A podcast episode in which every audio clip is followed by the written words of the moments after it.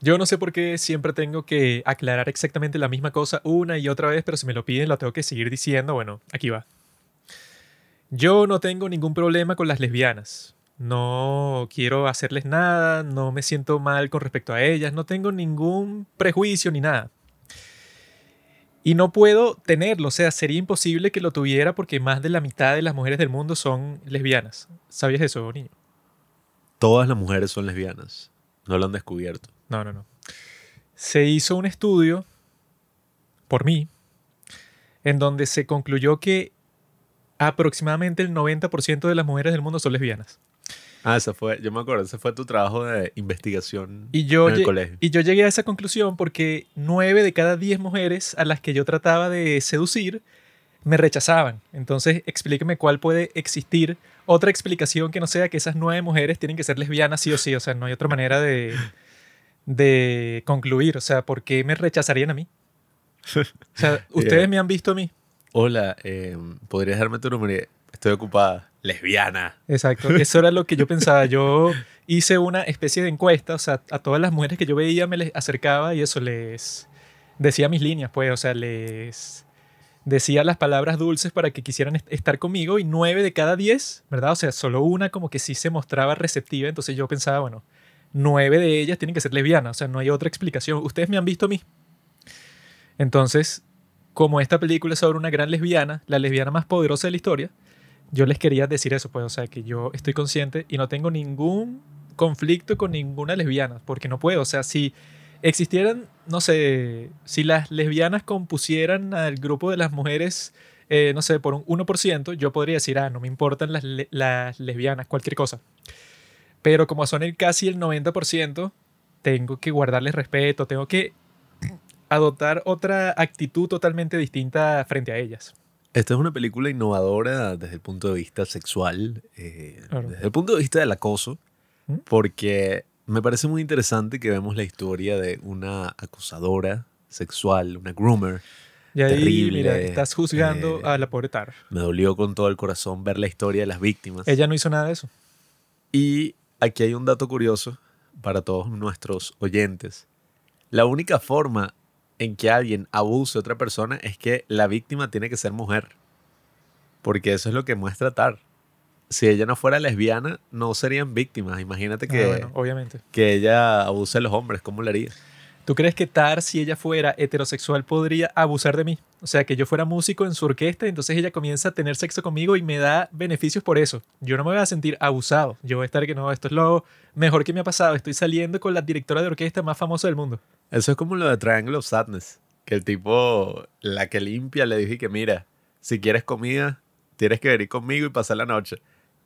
Si hubieran sido los roles al revés, fue que, que enfermo, Sí. mira, se violó a la tipa solo para darle comida. Aquí el tipo estaba relajado. El tipo, ah, bueno. como en South Park, que va este Kyle y que no, hay un crimen muy grave en mi escuela, que hay una profesora que está teniendo sexo con un alumno. Y que la profesora es fea, o sea, lo está forzando. Y que no, no, la profesora está súper buena, pero está teniendo sexo y que, coño, qué bien. Claro, ahora, eh, a los hombres sí los pueden violar otros hombres. Claro. Y cuando los hombres son vulnerables, o sea, son niños, adolescentes, están en una situación vulnerable. No, no, no.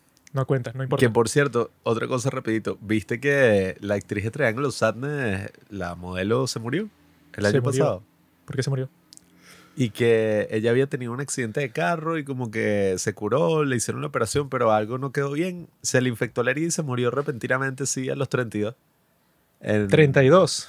en agosto de 2022. Bueno. Me, Pero, iba, me iba a sentir mal si fuera un poco más joven, si fuera de 25 por ahí, pero con 32 años creo que Ya vivo suicidio. ya había pasado su prime. No. Su mejor momento ya había pasado hace años, así que no tengo palabras tristes para. No sé ni cómo se llama. No, pero que lo que la gente no entendía es y que ay, en el In Memoriam de los Oscars fue y que bueno. En el In Memoriam ponen más a eso, a los tipos ancianos que mueren así. Si tú te mueres joven, como que no te toman en cuenta. Pobre hombre o mujer. Pero bueno, esta película yo creo que es una gran obra maestra. No se entiende cómo fue tratada de la forma en que fue tratada en los Oscars. Porque ahora que la volví a ver, so, la volvimos a ver una segunda vez para este capítulo, yo me di cuenta de cosas que no me había dado cuenta antes, que por eso es que tienen que volver a ver las películas, sobre todo si son complejas y detalladas como esta. Sobre todo porque eso, cuando empezó, cuando yo la vi por primera vez, que le están haciendo una entrevista súper pretenciosa así sobre, no, la música clásica y tal, yo me estaba preguntando, que, bueno, ¿qué coño es esto? O sea, porque yo no estoy consciente de qué va a ser el resto del desarrollo de la película. Entonces yo cuando lo estoy viendo, dije, ajá, a mí qué me importa los detalles musicales de la loca esta, que ni siquiera sé quién es. Eso, e, e, esa fue mi reacción. Mientras que la segunda vez que la vi, yo dije, ah, claro, estamos viendo primero a Tar desde la perspectiva de los fans, pues, o sea, que si lo más superficial posible, cuando yo veo una entrevista de YouTube con Tar, bueno, me parece la persona más genial del mundo, pues la tipa que, bueno, que tiene, cuando la presentan, hablan como cinco minutos de todos sus logros y que no, que la tipa, bueno, eh, tiene 10.000 doctorados en música, hizo su tesis con unos indios en Perú. Es la única que ha ganado los cuatro premios estos famosos. Tiene un EGOT. Ella, bueno, eso puede, o sea, todo lo que puede lograr un compositor en el mundo de la música clásica lo logró. Eso, pero para nombrarlo pasan como cinco minutos. Entonces uno le está viendo primero desde la perspectiva de que, ah, no, mira, esta persona es excelente, pues, o sea, es como que intachable todas las cosas que ha hecho, ah. es para que le den todos los premios, bueno, es alguien eso, como que cualquiera quisiera vivir su vida. Pero luego, eso poco a poco como que te vas adentrando en las conversaciones privadas y en estas cosas, pues, o sea, al principio es eso, como que cómo la ve el mundo y cómo la ven sus fans y las conversaciones que ella tiene así como que con la gente así en público. Y entonces te vas adentrando poco a poco en el carácter de ella hasta que ya la estás viendo eso en privado completamente cuando está con su esposa. Y ahí es que tú comienzas a notar ciertas cosas que, bueno, que esta tipa como que tiene un prejuicio muy grande para todas las personas. O sea, yo creo que ella principalmente como que tiene un ego tan grande que es propio de que cuando tú tienes mucho éxito, o sea, que bueno, ella logró eso, todas las cosas que se podrían lograr ya las hizo. Entonces, en esas circunstancias es muy difícil que tú digas que no, bueno, pero eso, que tú seas humilde como es Messi, que es que si la única persona que es así, pues, o sea, yo creo que Messi es que sí el único que ha logrado tanto en el mundo, pero sigue manteniendo una actitud de, que, bueno, eso, pues, o sea, yo soy muy bueno en fútbol, pero tampoco es que soy una gran persona. Mientras tanto, eso puede, o sea, casi todo el mundo que le dan un poquito de poder, como es el caso de ella, que bueno, tiene el poder sobre su orquesta, pero tampoco es que no, el líder político que va a tomar las decisiones sobre el destino del mundo. Pero la tipa con ese poco poder, y con todo lo que ha logrado, ella se siente, bueno, imparable. O sea, que ella tiene todo el poder del mundo y que nadie la puede cuestionar. E, eso que incluso no es que no sea, eso, no es que no podrían cuestionarla. Es que ni siquiera se atreven porque ella como que crea un contexto así de que, mira, yo soy la que sabe aquí. O sea, ustedes son músicos, pero ¿qué me van a estar diciendo ustedes sobre nada? Pues yo soy la experta en Mahler, yo soy la experta que mi mentor fue Leonard Bernstein y tal. O sea, ella como que no tiene ningún rival, sino que todas las personas con las que ella se enfrenta, ella ya principalmente piensa que son mucho menos que ella, que bueno, tiene un término que lo usa para todas las personas que le caen malísimo, que es que les dice robots. Entonces le, le, dice robot a casi todo el mundo, y que no, tú eres un robot woke. Un NPC, bro. Tú eres un robot eh, músico, eso pues, o sea, que le dice al tipo ese que le pide consejos para ser director de orquesta y que bueno, tú eres un robot que te quieres copiar de las cosas que yo hago, o sea, busca tú tu propio camino. Ah. Ella tiene como que ese término para un montón de gente, pero lo que implica con eso y que no, bueno, todos son robots, excepto yo, que soy como que la protagonista de la historia, mientras todos los demás son unos tontos.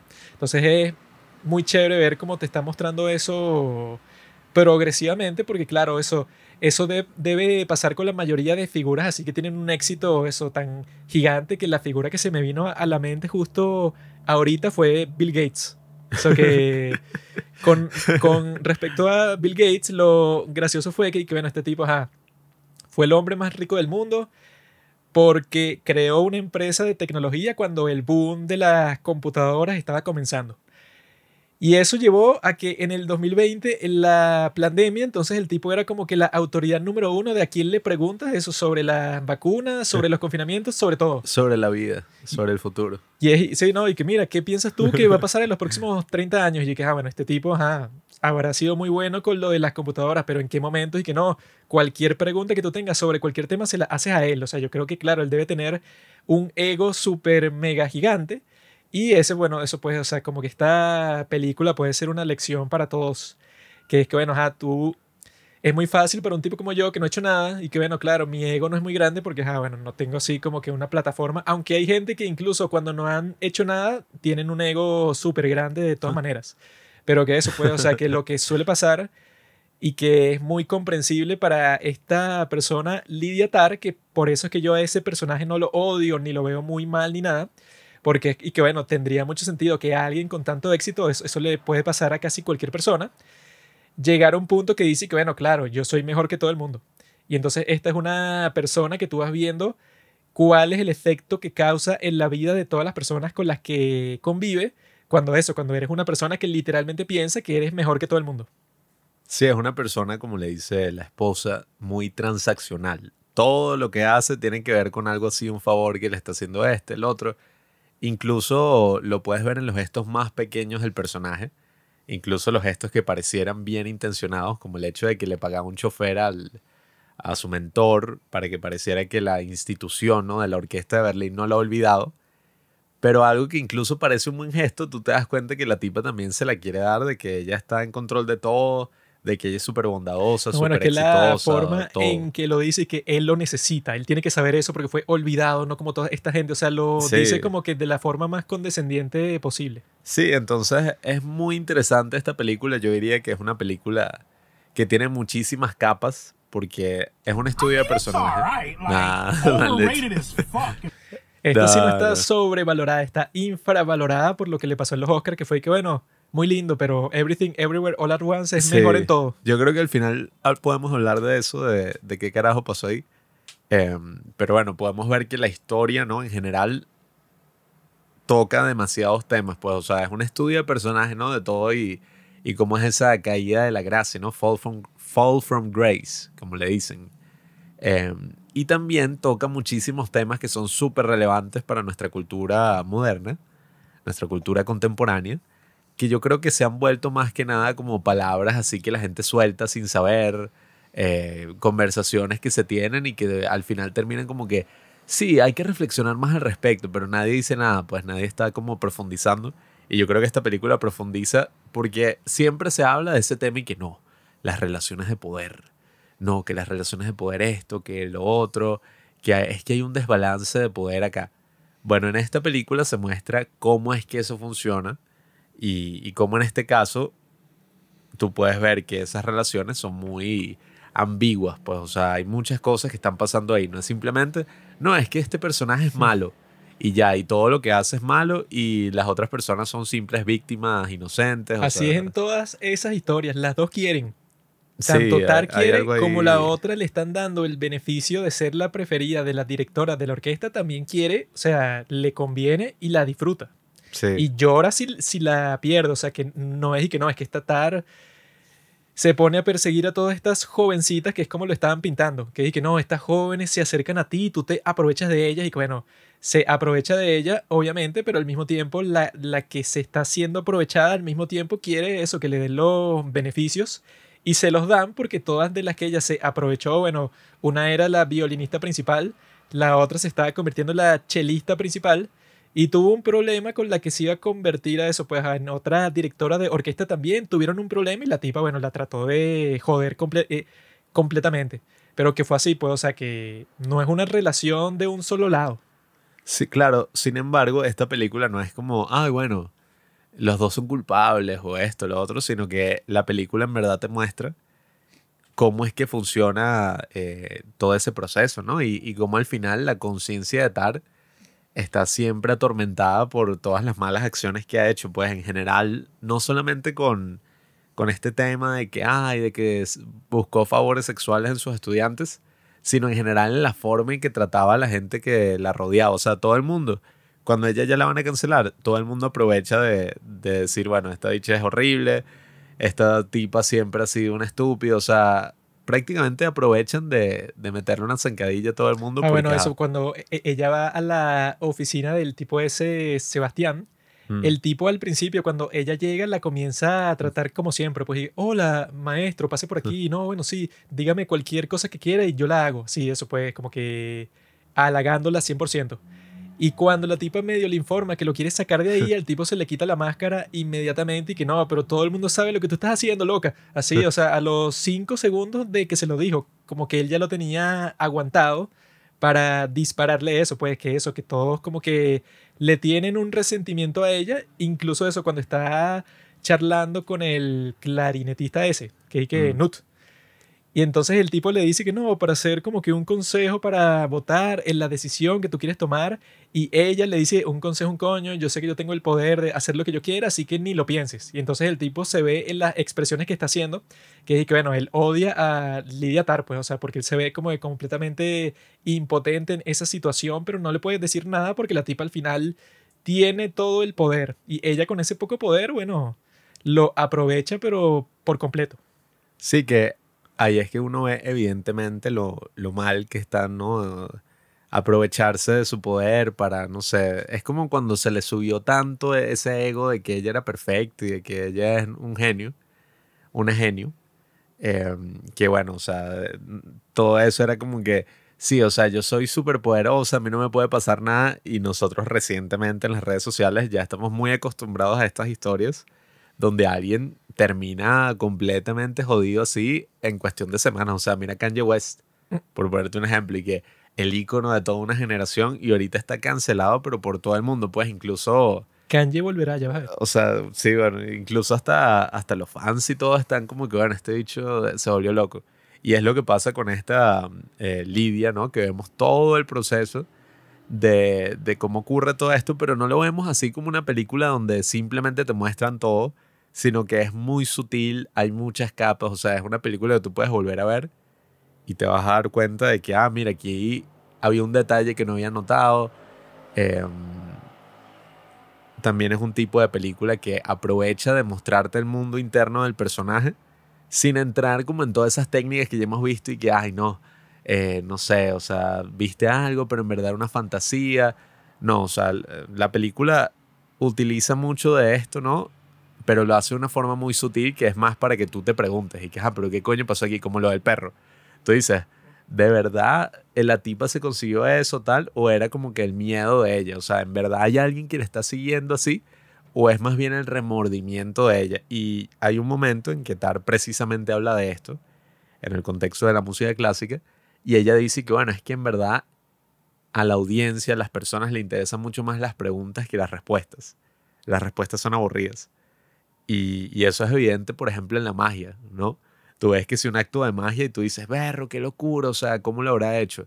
Ya cuando tú ves ese programa que había antes en la televisión y que detrás de la magia, y te muestran cómo hacían todo, ya no era entretenido, pues era como que, bueno, o sea... No, ese es un tipo de magia. Yo conozco otros tipos que, bueno, que no hay nada de detrás de la magia, sino que simplemente sí es magia, pues es real. Yo te la puedo mostrar. La magia del espíritu. Pero no se lo puedes decir a nadie.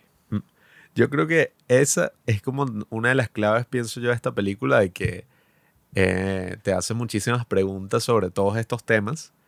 Y lo raro de la película es que ni siquiera es tan seria, sino que es como una especie de comedia, de comedia negra. No traje comedia, amigo. Pero así refinada, pues, o sea, que es lo gracioso. Tú ves las comedias así que Everything Everywhere All At Once y tal, que es una broma escandalosa, casi incomparable, pues, a, esta película. Y tú ves el nivel de, yo diría incluso de madurez que tiene esta película al mostrarte estos temas y tú dices, bueno, ¿qué está pasando aquí? No, es que yo cuando veo el rostro de Kate Blanchett, yo lo que pienso es, esta persona tiene clase. O sea, es un rostro así que tú dices, bueno, esta persona no puede ser pobre. O sea, tú, tú, tú la ves y bueno, no importa si está durmiendo en la calle, tú sabes que no, esta persona está durmiendo aquí, pero bueno, tuvo un percance, pero no puede ser que es un vagabundo, o sea, no hay forma. Y ella, supuestamente, el director de esta película, que también hizo el guion, escribió el guion para ella porque, bueno, le parecía la mejor actriz de todo el mundo. Pero la tipa como que no quería actuar, luego la convenció porque ella que cuando leyó el guion y que no, esto es un guion que nunca he leído antes en toda mi vida porque tiene que decir todos los detalles de toda la vida del personaje, pero no es para que tú los cuentes así, sino que te lo dice para que tú como actriz lo expreses a través que si de un gesto bastante sutil, bueno, tú tienes que expresar que el personaje está frustrado por un momento de su infancia que, bueno, que no te lo van a revelar en la película, pero tú como actriz sí lo sabes. Y que ese director que se llama Todd Fields dice que, que no, que, que él sabe tanto sobre ese personaje que te puede decir y que no, bueno, ella nació en esta calle, que estaba a esta distancia del sitio en donde trabajaba su padre y que ella quedó traumada cuando su padre le dijo tal cosa cuando tenía cinco años es una cuestión así, pues, o sea, que él como que se obsesionó con este personaje y como dicen bastantes directores de, cine, que en el caso de este, que no, yo pasé más de 10 años pensando en este personaje. Y que bueno, será pensando eso cuando hacías cualquier cosa, pues, o sea, porque como que siempre se trata de implicar y que no, claro, yo comencé a desarrollar esta película cuando tenía como 7 años y la dirigí como a los 55, pero bueno, claro, fue un gran proceso, que bueno, que eso nunca es así tan exagerado. No, y que me parece una locura que haya salido en el 2022, porque se ajusta demasiado bien a todos los temas sociales que se conversan actualmente. Pues. Hablan sobre la pandemia.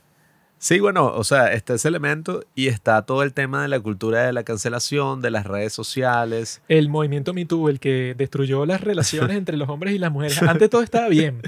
Antes la gente estaba en armonía, agarrados de las manos cantando y llegó el MeToo y fue que no, no, en realidad es una guerra de los sexos. Las guerras culturales. bueno, es que em, es muy interesante la escena donde están en la clase de Juilliard. Confusion of the highest order. Yo soy Bebop y no sé qué broma. Ese se parece a ti, mariquito. Igualito. Que tiene justo ese conflicto que, que es muy interesante también y, y, que en verdad yo eh, vi unas reseñas cuando salió la película y la gente estaba ahí que... Sí, ah, eso es súper cringe cuando se trata de, de hablar de la cultura de la cancelación como si fuera algo real y tal. Ah, bueno, ah, yo pues. estaba viendo un video de YouTube de un idiota ahí sobre esta película y que, que, no, bueno, claro, esta película como que hace referencia a todas esas personas que pasaron por lo, lo del Me Too, que son Harvey Weinstein, Bill ah, Cosby y Louis C.K. Yo también lo vi. Y que no, ¿cómo la gente puede decir que la cultura de la cancelación es real cuando un tipo como Louis C.K., luego de que hizo esas barbaridades, está llenando el Madison Square Garden el día de hoy? ¿Y qué, qué hablas, mi bro?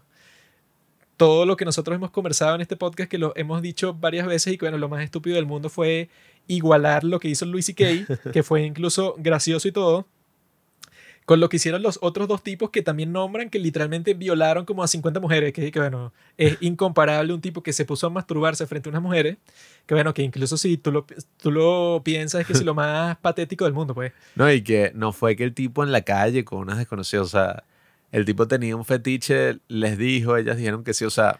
Sí, o sea, es una historia muy estúpida. No, y que, bueno, él, mismo se disculpó, o sea, bueno, ¿sabes? No fue como que el tipo, y jodanse, eh, malditas y tal. No es que eso, de eso a violar a alguien y muchas veces ya eso no tiene nada que ver, ¿no? Y que no, bueno, estás en la misma categoría, que era lo que decía este tipo, y bueno, qué idiota. Sí, y que el tema, pienso yo, de la cultura de la cancelación es más importante por las implicaciones que eso ha tenido a nivel cultural, pues no tanto por si las personas en sí, ay, no, es que este volvió a actuar, porque, a ver, muchas de las personas que fueron canceladas, entre comillas, ¿no? En Estados Unidos y en ese momento, no es que fueron canceladas, es que fueron perseguidas por la ley, tuvieron un juicio o están en ese proceso, o sea, Kevin Spacey, Bill Cosby, Harvey Weinstein, no es que, ay, los cancelaron. Kevin Spacey es inocente. O sea, en ese caso no fue tanto eso. Pues no, ese dicho, bueno. Arkeli. es gracioso cuando el tipo le preguntan y que mira, a ti te gustan las teen girls, ah, las muchachas adolescentes y él y qué, que tan jóvenes. sí, que, que marico, no puedes decir que no. Ya. que nadie más en este mundo hubiera respondido así. A cualquier persona en una entrevista le dicen eso y que no, o sea, yo no tengo ningún interés en ninguna teen girl, obviamente, ninguna adolescente, ni se te ocurra. Y el estúpido, how old? sí, no, es que yo creo que el tema de la cultura de la cancelación evidentemente es un tema más cultural que ha tenido implicaciones importantes en la forma en que nos comunicamos, en que se volvió como una especie de costumbre online, en todo lo que es el discurso online y todas las relaciones online. Si tú ahora te quieres poner y que eso no es real y tal, entonces también tienes que actuar así con todo, pues el cyberbullying no existe, no es real. es verdad. Eh, o sea, si quieres irte por ese camino, vas a negar que todo lo que es online no, en verdad eso es un show y tal. Y es y que bueno. El internet no existe, todo el mundo sabe eso. Nada, o sea. No es que no exista simbólicamente, literalmente no existe. Tú crees que estás conversando con gente real, que te estás conectando con alguien, eso es mentira. Ahorita que se está destapando la olla con ChatGPT. Eso es toda una ilusión de puros bots. La gente que comenta en tus publicaciones, la gente que te sigue en Instagram, eso no es, no es gente real. Y por WhatsApp. ¿Tú crees que el, ni siquiera la gente que tú conoces, así en persona, ¿tú crees que son reales? ¿Tú no viste la escena esa de los hombres de negro en donde resulta que dentro de una persona tenías un alien así como con unas palanquitas? así funciona el mundo. Así debe ser tipos como Obama, pues así, tipo demoníaco, satánico. Pues. Los tipos que por dentro tienen un espíritu, eso, que se debería exorcizar. El tema es que mm, todas esas discusiones así que se han tenido sobre la cultura de la cancelación y tal, en este contexto es muy, pero muy interesante porque ella está hablando de algo claro, pues, y, y lo dice así claramente. Tú no vas a juzgar la calidad de un artista en base a su género, en base a su color, a su ideología, o sea, sobre todo hablando de la música, que es algo que uno sabe, tú vas a sentir la cosa. Sí, bueno, que la música, que es lo más místico y lo menos concreto del mundo, y que, no, pero ese tipo eh, en su vida real como que le faltó respeto a su esposa un día y que, mi bro, es Bach. O sea, no es un tipo que tú conoces que es guitarrista y que te cae mal porque estaba en la banda que tú conocías, pero él tenía un comportamiento. Es que si los tipos más, eso, los artistas más sublimes de toda la historia. ¿A quién le interesa si ese tipo asesinó a 100 millones de personas? El punto es que la música que hacía era genial. No, y siempre es y que, no, Hitler, sus pinturas y tal, y que. Las pinturas de Hitler son hermosas. ese- Yo las tengo colgadas en mi pared y, o sea, a mí no me importa quién las yo- hizo. no, o sea, el tema es ese. El tema de separar al artista de su arte es importante, ¿no? Y creo que es algo que se empieza a ver en esta película. Sin embargo, no es algo tan unidimensional. O sea, es como se ve en esta película. Ella tiene esa postura, pero claramente tú no puedes separar las acciones de Lidia Tar así de su trabajo en la orquesta y tal, porque eso también como que interfería con las cosas que ella hacía, pues, o sea, directamente, pues la tipa decidió montar una canción ahí random para acompañar la quinta sinfonía, solo porque le parecía atractiva la, la joven, pues, la...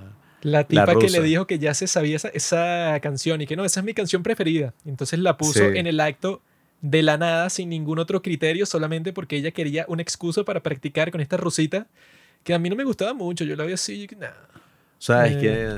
It's alright, like overrated as fuck. O sea, yo, si fuera Lidia Tar, no arriesgaría mi carrera porque la tipa era demasiado evidente. No es que no, es que nadie se va a dar cuenta de lo que ella está haciendo porque lo hace en secreto, sino que lo hacía en público así, eso que le daba así como que unas palmaditas en la cabeza luego del, del ensayo y tal. Y yo que esta tipa está loca, ¿no? Todo el mundo debe estar claro que ella, bueno, cualquier mujer joven, atractiva que llega, ella ya le pone el ojo encima y bueno, y se inventa toda esa cuestión y que no, la audición. Se inventa cualquier excusa para, bueno, darle duro. No, y, y es súper súper feo como verlo en la práctica, porque cuando uno ve la primera denuncia uno dice como que, ay, qué estupidez, o sea, obviamente que esto lo cortaron, que es la clase, ¿no?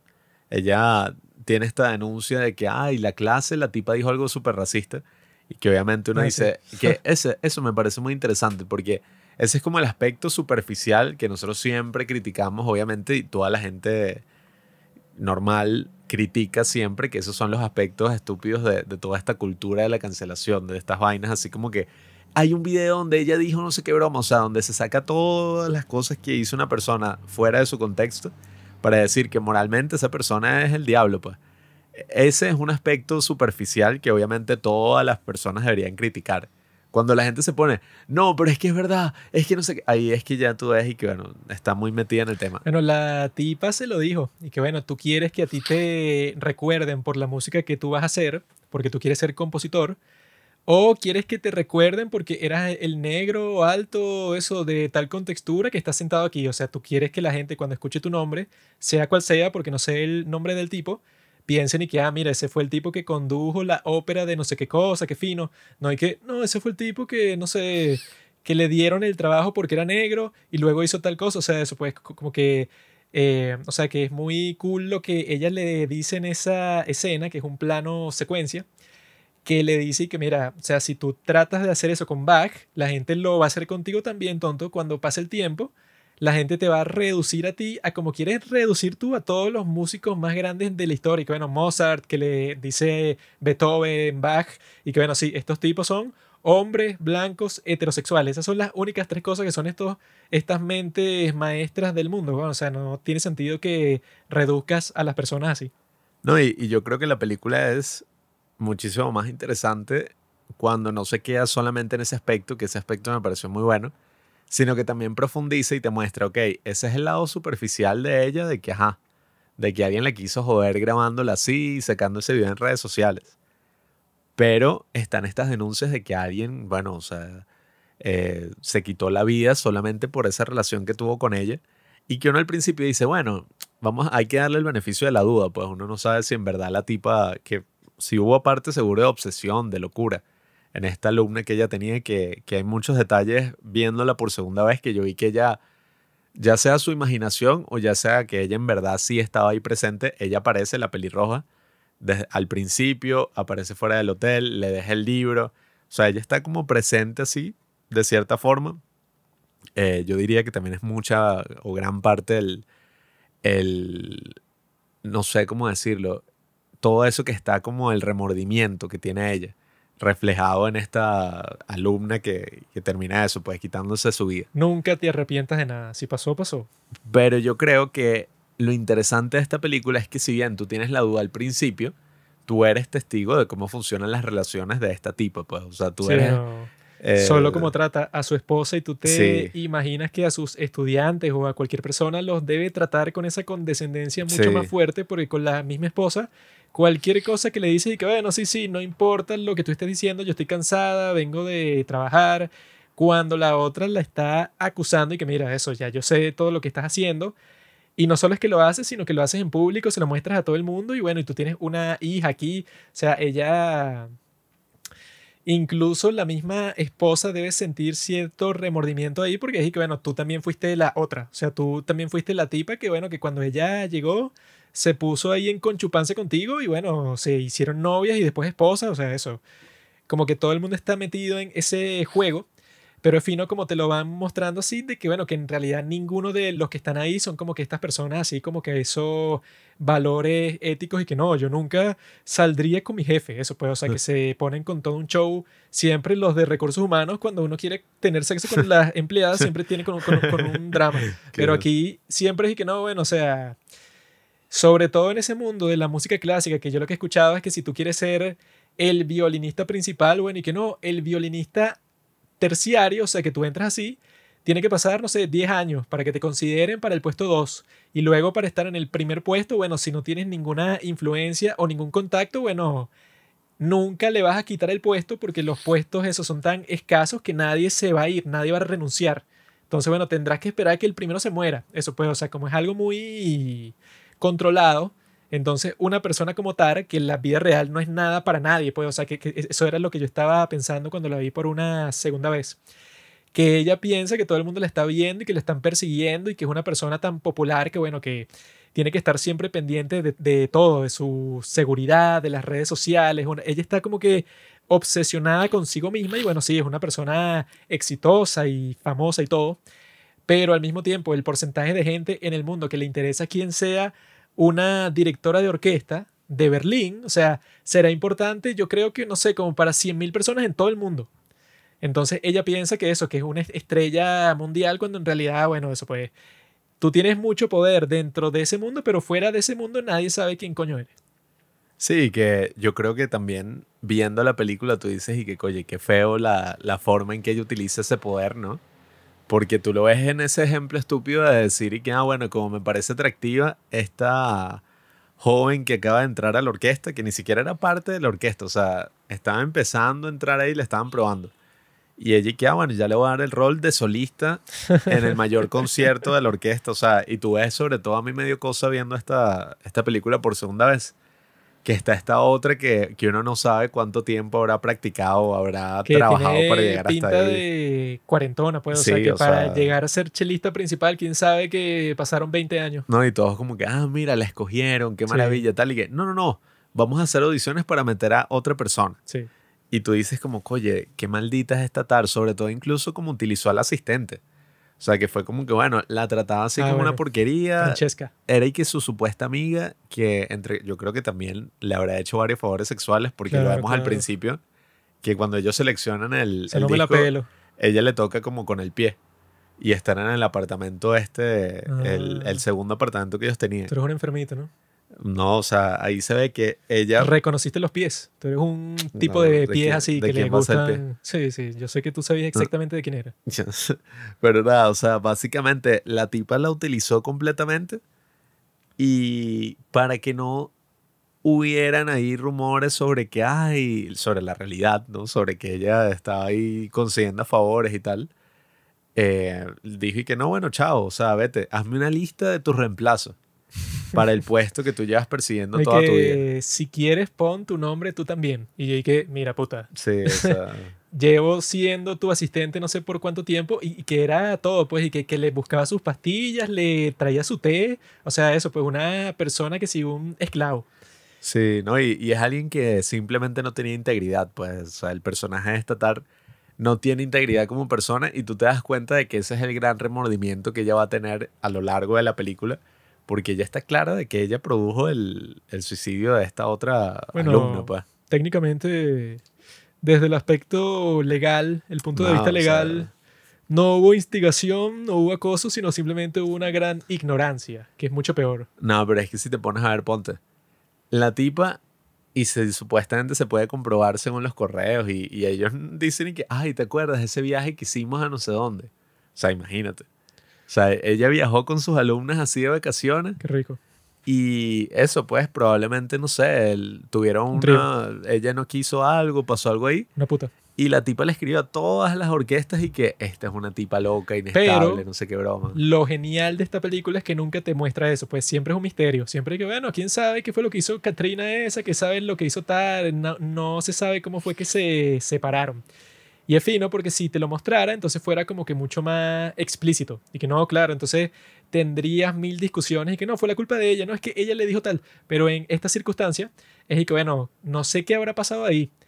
Pero de todas formas es como que excesivo pase lo que pase, que esta tarde cuando le llegan todos los correos de todos los directores de orquesta del mundo, ella les dice a todos que ella es peligrosa, ella es una loca, ella es una sucia, que es que bueno, no sé qué te tuvo que hacer para que tú le destruyas toda la carrera completamente, porque eso, ella dentro de ese mundo tiene todo el poder.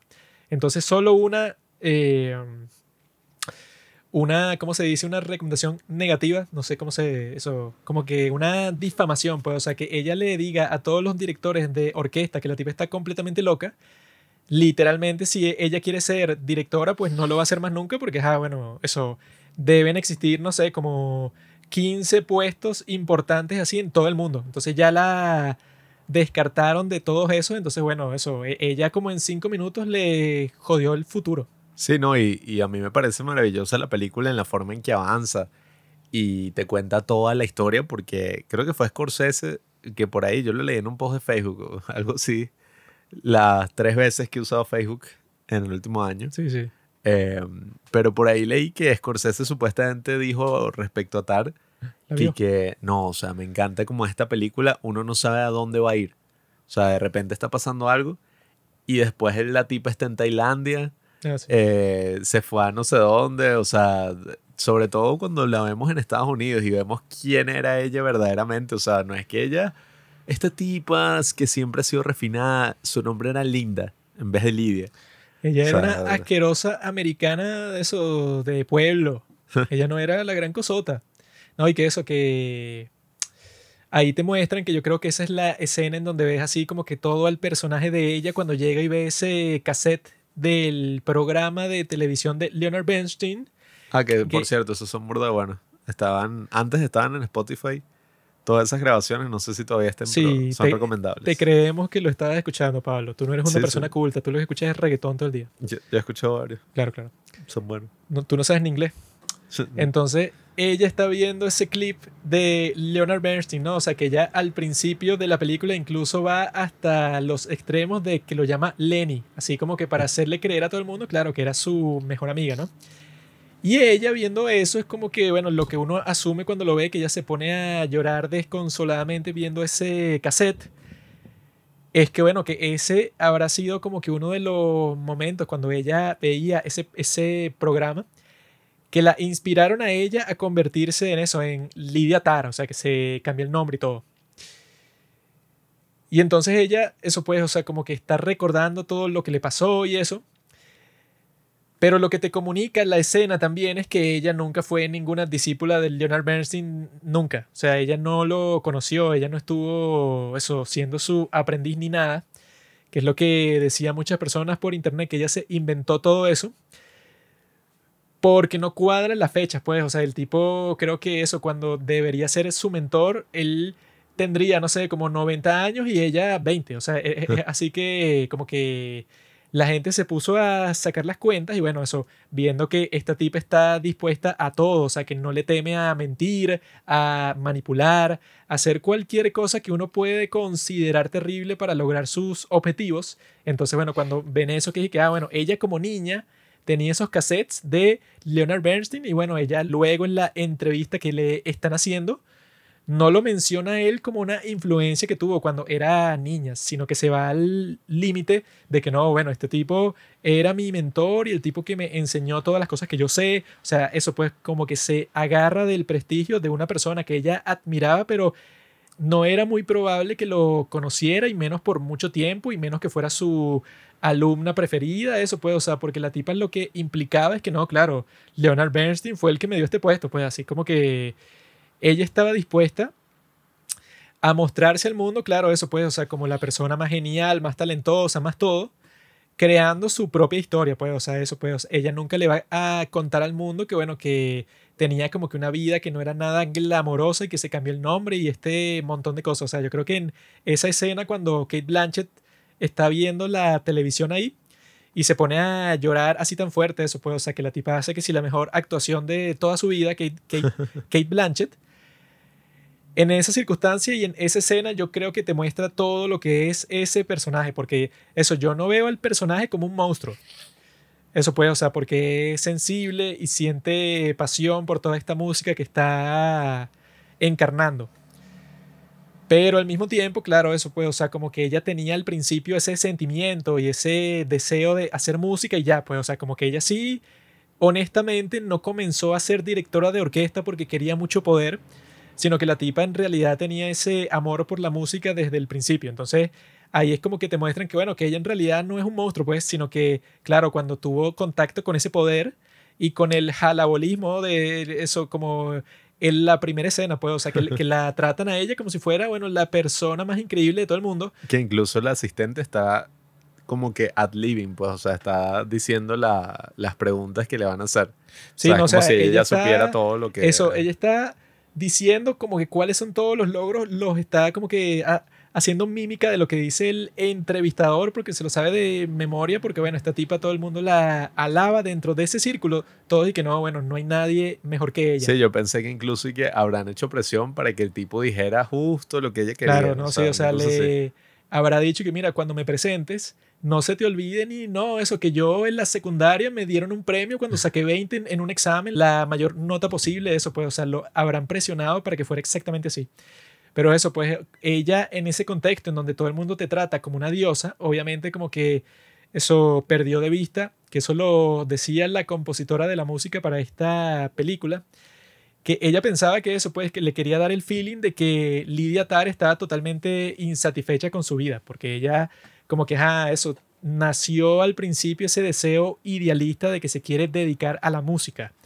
Pero llega un punto en donde ella, la parte de su vida que pasa haciendo música es nula, pues, o sea, ella se va para el apartamento en donde ella trata de hacer su música y la interrumpen todo el tiempo y está frustrada porque han pasado, no sé, como que varias semanas y ella no ha avanzado en lo absoluto en la pieza de piano que está escribiendo. Entonces ella eso, pues lo que se supone que es lo que más le gusta, nunca lo hace sino que lo que hace ahora es eso, pues como que lo de dirigir y lo de, bueno, estar en todos esos dramas de oficina y tal, pero no se dedica a lo que le gusta. Entonces ella carga con una frustración y por eso en la película rara vez la ves feliz. O sea, ella cuando está sola, ella siempre está frustrada por algo. Sí, es como le decía la esposa, solamente estaba feliz cuando estaba con la hija, que era como lo único que se escapaba a, a todas estas caretas, a toda esta mentira que ella misma se había construido de vida. Y me pareció también súper interesante todo lo que se había alejado de sus raíces y todo lo que se había corrompido. Porque ahí es que tú ves, pues, o sea, era una persona que no tenía integridad, o sea, era una persona que, que estaba como que arruinando toda esa posición que tenía y la vida de todas estas personas que también estaban ahí por pasión, solo para satisfacer su deseo sexual estando ella casada y teniendo una hija. O sea, imagínate, y ya teniendo mucha experiencia. Qué enferma. Eh, que es como le habla a este señor, ¿no? Su mentor. Eh, ¿Cómo es Adri? No sé cómo es que se llama. Ese eh, viejito me cae bien. Sí, que, que además actuó súper bien. Él sí se veía honesto. Y hablan de, de cómo era eso antes de la desnazificación, ¿no? Porque también es en Berlín la cuestión. Y, y hacen como esa parábola, no sé, ¿cómo se dice? Esa metáfora con el tema del, abuso sexual, el acoso sexual. Y, me pareció súper interesante, pues, o sea, todos esos elementos que nutrían la historia. O sea, de verdad, son muchísimos elementos que están ahí sobre la música, sobre todo. Y el final me parece perfecto. Yo vi que el director estaba consciente siempre del principio y del final. Porque yo no lo había notado, pero el final es y que eso, o sea, prácticamente ella está que sí, ese show así, eh, y se fue a Tailandia, ahí donde nadie la conoce. Eh, tenemos esta escena maravillosa que es cuando ella va por un masaje. Y esa es como para mí la metáfora perfecta de cómo ella veía prácticamente su orquesta. O sea, era como que incluso hacen esa metáfora visual que te muestran en el mismo plano que, en el cual enfocaban a la nueva chelista. Te muestran a, a esta chica, ¿no? Que era como la prostituta de- La del local. veían como un grupo de zorras. Pero mi pregunta es, ¿dónde queda ese lugar? Era súper fancy, pasé ahí en el entorno que Que te están estaba. explicando, amigo. Tailandia es un país hermoso. No, pero a mí me encantó eso, que al- ese show de eso y que, coño, ¿y ahora en qué estará trabajando? ¿Va a dirigir una orquesta tal? Y prácticamente está dirigiendo una orquesta que sí en el Comic Con. Una orquesta de chistes y que no, ese para el juego de Monster Hunter y, Sí. todos son unos malditos nerds ahí, o sea, y a, que a nadie eso- le importa que cómo suena. obviamente, a- que- nadie le importa y que no, la directora Lidia Tar, Sí, la tipa que está dirigiendo la orquesta para el soundtrack del juego Monster Hunter en la Comic Con de Tailandia. Y bueno, la cuestión más random y más, eh, ¿cómo se dice cuando algo no importa nada?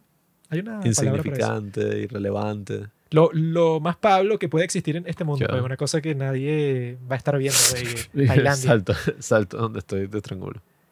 Yo creo que teniendo eso, pues a esa actriz así en el centro de todos los planos como debe ser, este tipo, bueno, se sacó una peliculota con todo lo que estaba contando, porque eso dura dos horas y cuarenta y no se siente como, bueno, creo que Everything Everywhere All at Once dura como dos horas y media. Y esa yo como a, la- a los 45 minutos y que bueno, esto no sé cómo puede durar dos horas y media porque yo creo que me voy a suicidar antes de que se termine porque no entiendo qué justificación tiene. Pero No, esta... y verla en el cine es mucho peor, créanme. No, no. Verla en el cine ya está ahí que ya, ya, ya entendí. Pelea, pelea, pelea. Discurso, pelea. Pero con lo que pasa en esta sí es que, bueno, claro, el tipo tenía para contar, bueno, eso te quería pintar una imagen de todo el mundo de la música y lo absurdo que es bueno, que en ese mundito que casi nadie le, le importa, como existe tanta gente que tiene una pasión muy grande por la música, entonces está dispuesta a todo, eso pues como en Hollywood, pues, o sea que como hay ciertas mujercitas, ¿verdad? Como es con la historia clásica, así que llega como en Mulholland Drive, que llega que es una chica de 17 años, súper bella así, a Hollywood. Y entonces, bueno, claro, su deseo es ser actriz. Pero bueno, se está metiendo en una industria que son que si puros viejos sádicos enfermos, que cuando ven a una criatura así, dicen y que no, bueno, claro, yo te pongo en esta película lo que tú quieras, pero tú sabes, ¿no? O sea, tú sabes el precio de esto. O sea, está Lydia Tar, eso pues es como si fuera un papel así de Harvey Weinstein, pero con muchísimo menos poder e importancia y dinero y todo. Eso pues, o sea, que si... Coño, y- aunque la casa de esa maldita no joda. Ah, no, bueno. Imagínate. Pero eso, si hicieran una película así de Harvey Weinstein, sí sería como 10.000 veces peor, porque bueno, esta tipa es una directora de una orquesta, lo cual le importa eso, como dije, como a 100.000 personas en todo el mundo. Mientras tanto, Harvey Weinstein tiene el poder de eso, pues, o sea, de hacer que tú ganes un Oscar, de hacer que tú hagas tu película, de hacer lo que tú quieras. Entonces, si tienes que convencer a ese maldito gordo y tú eres una persona que tu pasión número uno es el cine, entonces tú como actriz, tú eso, tú dirás en tu mente y que bueno, haré un sacrificio aquí con este maldito gordo asqueroso, pero cumplo mi sueño. Y eso es supongo lo que pensarían muchas de estas chicas, pues esa de Katrina y la otra y Francesca y tal, que eso pues, o sea, nadie en el mundo amaba a Lydia Tarr ni a Harvey Weinstein. Sino que Eric, bueno, eso, yo tengo que hacer un sacrificio para formar parte de esta industria y bueno, yo tolero a esta persona, pero me da igual, pues, o sea, yo lo que quiero es cumplir mi pasión. Y eso es lo que siempre pasa cuando, claro, cuando es una industria, cuando es algo que es muy difícil entrar, cuando es muy difícil que tú te conviertas en el violinista principal o en el chelista principal. Entonces, claro, las personas comienzan a pensar en cuál es el atajo. Y el atajo siempre es, bueno, bajarse de la mula, como dicen en mi país. No, y, afortunadamente, aunque en la película, en el momento viéndola, uno está ahí que estos malditos de la Junta que la sacaron, yo estaba ahí, oye, menos mal que la votaron. Y, y coño, ahí es que uno ve como que qué maldito. O sea, cuando la tipa vota a este bicho Sebastián, al viejo, primero ella ni le paraba bola. O sea, el viejo y que mira, tengo estas notas, tal. Y, sí, sí. Así, ¿no? Y que el clarinete creo que suena muy duro. Y bueno, justo cuando el tipo se va y que bueno, yo creo que todo lo que dijo es paja, eh, o sea- mentira. El tipo ya está viejo, él no sabe de lo que está hablando. Y que coño. Fue una maldita con el tipo y se supone que se tenía que hacer un consejo a ver qué fue ajá, a votación, ver qué fue, por qué lo quieren sacar, un tipo que tiene experiencia, o sea, Sí, eso que. que tiene toda su vida en Berlín. Se ve que el clarinetista sí es un tipo más normal, que es y que mira, esto Sí, no es sea- que tú eres el presidente. Esto es un grupo de músicos que los escuchan eso. Literalmente, no sé, caben como mil personas en el auditorio de Berlín. La cosa es que todos son millonarios, entonces... Así que no actúes como si tú eso, pues eres que si la todopoderosa cuando esto es un grupito de gente, bueno, que le, le gusta la música. A mí me cayó bien de la flauta, se vio un tipo íntegro. Knut. Sí. Pero nada, o sea, eso, esta película además de que tiene mucho para analizar, todo eso, tú ves la actuación de Kate Blanchett y tú también piensas quién más hubiera podido interpretar a este personaje. Yo creo que nadie, o sea, incluso no es solamente por la forma en que llora, por la forma en que tal, o sea, son muchísimos planos de secuencia, tiene que hablar inglés, tiene que hablar alemán, Aprendió alemán. Eh, Aprendió a tocar piano. sí, o sea, aprendió a dirigir la orquesta y supuestamente las canciones que se escuchan las dirigió ella, que no sé qué quieren decir con eso porque yo lo que tengo entendido, y bueno, como lo dice ella al principio, que eso ya yo lo sabía porque yo soy un experto en la música, no como Pablo, que no sé ni por qué está hablando porque él no es músico. Una, con la flauta dulce, compadre. esta es una película para me músicos basta y me sobra. como yo, bro, así que no sé qué, qué Mm. has estado hablando. Pero eso, pues, o sea, que no sé cómo funciona eso porque ella al principio te dice que no, bueno, que eso de dirigir las cosas que tú ves en el escenario, eso es como que un teatro, porque ahí en realidad yo, todas las cosas que estamos haciendo, ellos como que no me necesitan técnicamente a mí porque ya esto lo ensayamos 500 mil veces. Entonces yo estoy ahí, claro, pues, o sea, para ser la director y para comenzar el tiempo y todas esas cuestiones, pero en realidad es en el ensayo en donde pasan todas las cosas. Entonces no comprendo como Kate Blanchett, que es actriz, que pasó con los ensayos con esta filarmónica, que es una filarmónica real, y le dio su propia versión a la canción, que eso puede, o sea, que yo, a diferencia de Pablo, yo sí conozco como que eso, los diferentes compositores, directores, y sé diferenciarlos, como ella cuando se está despertando y como que empieza a sonar una música en la radio y la tipa sabe exactamente cuál fue el director que dirigió esa pieza. Resulta que en, en nuestro país, el tipo más destacado de toda la historia de nuestro país se llama Gustavo Dudamel. Y este tipo salió en esta película y este tipo estuvo en un panel con Kate Blanchett y el director de la película en donde hablan por 45 minutos sobre todas las cosas interesantes que tienen que ver con la música. Y es muy cool porque ese tipo dirigió casi todas las sinfonías de Beethoven. Y según mi opinión, que no es una opinión nacionalista, porque yo escuché sus versiones comparadas con otras versiones, eso que sí, de la novena sinfonía de Beethoven sobre todo, y la de él es la mejor de todas, porque yo lo que he visto sobre todo con, la de otro- Von Karajan es mejor amigo, lo siento. con otros directores de orquesta que suelen ser mucho más viejos y todo, es que los tipos como que se ponen con un show, que eso puede, o sea, que los momentos de la sinfonía que son fluidos, o sea, que es la parte como que eso, como que te emociona más, que es ya como que una... eh, es como un río así, pues, o sea, que va pasando y no para nunca, pues, o sea, que la música es tan perfecta que tú quieres que se mantenga como que esa eh, fluidez. Pero hay muchos compositores que sobre todo con esa, pues, o sea, que es la que yo creo que el tipo la hace, pero a la perfección, nuestro amigo Dudamel, con ese el tipo, supongo que como es joven, el tipo sí le da completo, pues, o sea, el tipo cuando, cuando, cuando tú le escuchas, él como que sí te transmite que esta cuestión es como que la obra maestra más grande de toda la historia de la música. Mientras que yo he escuchado a las versiones de otros compositores viejos, entonces como que ellos quieren hacer énfasis como que las partes así más importantes de la sinfonía. Entonces como que hay momentos que ralentizan todo así para hacer énfasis como que en un tono así que les encanta.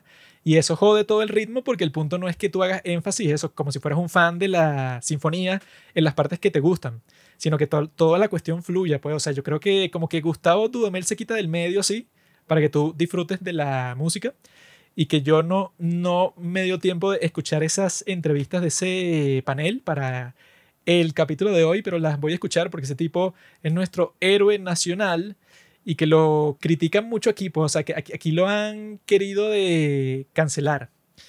Porque el tipo durante unas protestas que ocurrieron, creo que fue en el 2014 o en el 2017, el tipo estaba tocando un concierto para el gobierno del país, ¿no? Entonces la gente que, bueno, que no sé cómo, eso, no sé, quiere estar buscando culpables de todo siempre. Entonces está ahí que no, ¿cómo ese tipo puede tocar un concierto para el gobierno mientras están matando a las personas? Y yo lo que estaba pensando es que, mira, bro, el tipo es el director de orquesta más genial, por lo menos del país y de Latinoamérica. ¿no? Y el tipo le pidieron tocar un concierto. No, y es, o sea, la orquesta es un programa gubernamental prácticamente, pues no es como que a él le pagaron y lo contrataron y que mira, ven a tocar aquí en el cumpleaños de no sé quién, o sea, No, y que eso, pues. él- literalmente es un programa así del, del o sea, Estado, pues. el tipo, ¿verdad? Siempre ha tenido la misma orquesta. Y el tipo la dirige desde hace 10.000 años. Y entonces le piden dar un concierto, sea para quien sea, bueno, para el gobierno, que es los tipos que financian esa orquesta, para bien o para mal, bueno, él no tiene de otra. Y el tipo es músico, pues, o sea, no tendría sentido que tú estés esperando que el tipo se convierta en, que, en tu héroe. Así y- que, que no, sí. él tenía que decir eso, pararse enfrente de todo el mundo y decir, ¿sabes qué? Yo voy a sacrificar toda mi vida, todo eso, pues, todo lo que he construido, todo para hacer un gesto contra el gobierno que no va a servir de nada porque yo soy un músico y no voy a cambiar el estado de las cuestiones, pues, o sea, las cosas son así y son terribles, pero ¿qué va a hacer él? Él es un músico, ¿no? o sea, no existe un mundo en donde él y que no, él denunció las acciones del gobierno y el gobierno le dio tanta vergüenza que un tipo como él lo denunciara que renunciaron, o sea, eso nunca iba a pasar. Sí, él es como Messi, también es- fue un tiempo odiado en su país, pero bueno, él volverá. Sí. Él volverá acá cuando No, bueno, esperemos que se acabe esto que estamos Desde viendo. mi perspectiva, yo nunca lo he visto a él y que no, qué maldito, él dio el concierto. Yo y que, A mí me gustaría ver un concierto de él. tú no tienes a nadie, o sea, digamos, no sé qué otro venezolano existe destacado en ningún campo de nada.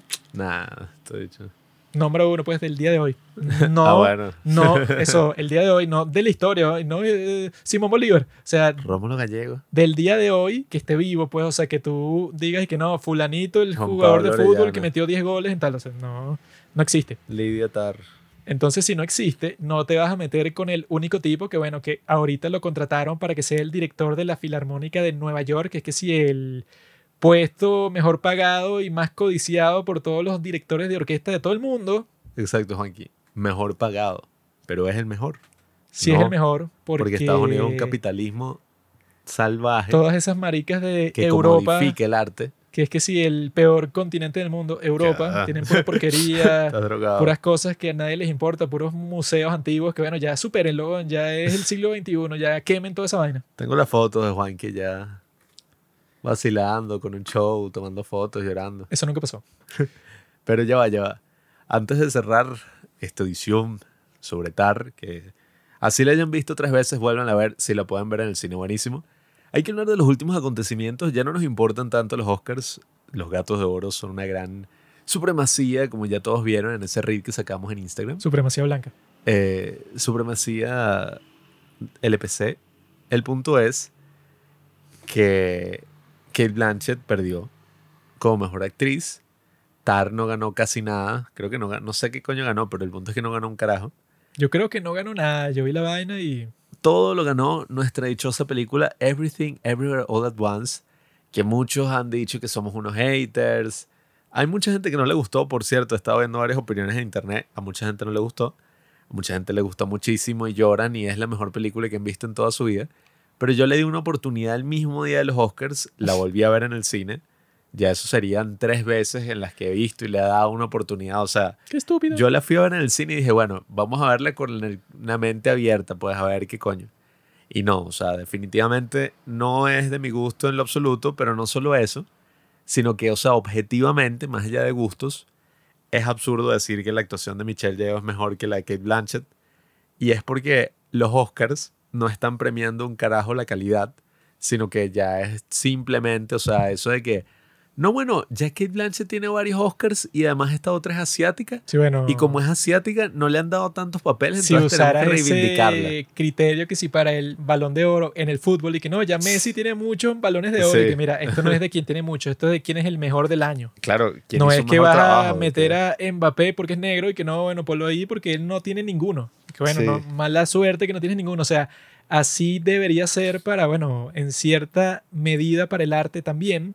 Y que bueno, si compara esas dos actuaciones, la de Kate Blanchett con la de Michelle Yeoh, o sea, bueno, que la gente que no, ella en Hong Kong tenía una gran carrera y, que, y a mí qué, weón, o sea, todo el punto es que bueno, compara eso, pues solo las actuaciones de ellas en las dos películas y la de Kate Blanchett es que sí la mejor que ha dado en toda su vida porque la tipa se ganó el Oscar eh, pasado por Blue Jasmine, sea, que no es mala, eso pues ella hace un gran papel en esa película de Woody Allen. Pero si la comparas con este de Taro, bueno, la tipa hace un papel 10.000 veces mejor que el de Blue Jasmine, que sí le dieron el, el Oscar, pero eso era antes que los Oscars estuvieran preocupados por eso, pues, o sea, por la raza del ganador. Sí, que la gente que en 95 años de historia, una mujer asiática nunca había ganado mejor actriz en los Oscars. Y que bueno, tiene sentido, ¿no? O sea, se supone que la población asiática no era tan No, bueno, simplemente saca la cuenta de cuántas mujeres asiáticas vivían en los Estados Unidos Sí. y luego de cuántas mujeres asiáticas eran actrices en los Estados Unidos y ahí tendrás tu respuesta de por qué pasaron 95 años sin ganar. güey. Exacto, o sea, son unas vainas súper absurdas Que ahí. es lo de- no, no. mismo de los negros, que es que, bueno, el 13% de los gringos son negros. Y tú quieres y que, no, ¿y qué pasó en la categoría? Y solo un negro. Y que, bueno, son cinco personas. ¿Cuántos negros van a haber? Tres negros. Eso Sí, de la o sea, representación aplica a otros países y te vas a dar cuenta porque que, no, Estados Unidos es el país más multicultural del mundo. Pero ajá, o sea, aplica esa misma vaina a otros países y que ¿dónde está el actor blanco en Corea? ¿Dónde está el actor latino en, en el K-drama que estoy viendo? ¿Y por qué no le dieron premio a ningún latino de mejor actor? O sea, marico, es absurdísimo. Ya hemos hablado muchas veces de eso aquí en el podcast, Who pero... gave this son of a bitch a green card? Ah, bueno, eso fue gracioso. Me parece como súper loco el estado de, de la crítica actual, ¿no? Eh, si bien Tar fue muy bien hablada por los críticos y todo eso, se le da una gran prominencia a Everything Ever All At Once como la mejor del año. Ganó, coño, todo, pues, o sea, El Señor de los Anillos. Ganó toda mierda de los Oscars. Cuando había tantas películas, o sea, esta de Tar, The Banshees of Inisherin, eh, ¿cómo es que se dice? Top Gun. Mejor película, Top Gun. ¿no? Sí, o sea, a ver, la de Tar, bueno, y Triangle of Sadness. La de Tar, evidentemente, es mejor en todos los aspectos que Everything Everywhere. Son dos películas distintas al Creo que la 100%. evitaron en los Oscars. Eso resume todo. La evitaron. y que más nunca volvió a hablar Juan Pablo en todo su vida. Eso fue lo que le dijo el director cuando salió de los Oscars al presidente de los Oscars. Y que mira, ¿por qué me evitaron? Y todos aplaudieron y fue el fin de eso, pues de toda la ceremonia. Muy tarde. Kate Blanchett ya tiene muchos Oscars. Ahora es momento de Michelle. Que por cierto, la, estos ya son chismes estúpidos, pero la tipa había subido a su Instagram, que claro, no lo maneja ella, pero Sí, huevón. Porque era que sí, mi- o sea, hablaba en tercera eh, persona. ¿Tú pues. crees que esa china tiene la plata para contratar a un community manager? Bola, son todos millonarios Es una y, y se pone a llorar. Sí, huevón. Pero la típica es, no, Kate Blanchett no tiene, mientras que Michelle Yeoh merece un Oscar por todo el- lo que le han hecho en la industria, todo el mal que le han hecho que no le han Bueno, es dado que ningún esa fue papel. la vaina con estos chinitos estúpidos. que bueno. Que di que yo en esta industria, todo lo que he tenido que pelear y que, mi bro, a nadie le importa. Que tú, siendo chino, no te daban ningún papel. Mira, no puedes pagarme a mí un millón de dólares para que a mí me importe eso. No me importa. En el caso de Brendan Fraser era distinto porque, bueno... es que Brendan Fraser es un hombre blanco y él merece el ah, lugar. Pero esos chinos, eso yo creo que nos tenemos que ir al otro extremo. Ya Claro. no pueden contratar ni a chinos, ni a negros, ni a Ah, bueno. latinos, ni a mujeres. Tiene que ser como era en los tiempos de Shakespeare. el teatro isabelino. Si hay papeles femeninos, usted se disfraza de mujer, compañero.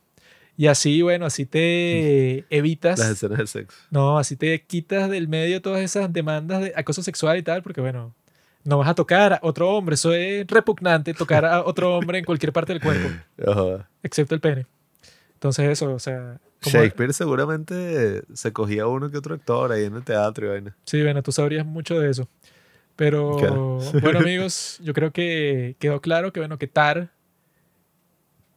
llegó tarde a la fiesta de los Oscars y por eso Eh, los tipos eso hicieron eso. Así me he sentido yo todas las veces que he hecho cortometrajes y entonces voy para unos premios y se lo dan a otra mierda. Bueno, yo creo que me siento igual que Todd Fields. Deberían haber, deberían votar en los Oscars.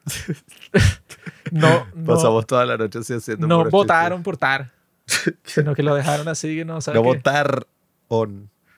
No votar. Qué Mierda. No votar por Tar. Tar on Tar, que así se llama el nombre de la perra esa, que bueno, que lo comprarán Una cinco rata. personas. ¿no? Ella. Francesca, Dudamel, No se trata del número. No son puras niños de 5 años que son los que escuchan tus recomendaciones sobre el apocalipsis nuclear, Twitch. sino que son millonarios, pues. Yo voy a abrir un canal de Twitch. Con dos millonarios que te escuchan, estás listo de por vida, tus mecenas. No todos ustedes que me están escuchando, que bueno, son como yo, que nos. Unos pobretones. 10 dólares. Yo tengo 3 dólares en la cuenta. Pero bueno, amigos, ya saben. Vean Tar otra vez, como hicimos nosotros. Recomiéndanselas a sus amigos. Y estén pendientes de los próximos en 15, que serán de todas las películas de los Oscars, hasta la más estúpida, hasta Navalny, sobre el terrorista ese. Bueno, Ese yo lo quiero ver, ese es bueno. sí, vamos a ver eso, el Bin Laden del siglo XXI. Así que bueno, amigos, me despido de ustedes y hasta la próxima.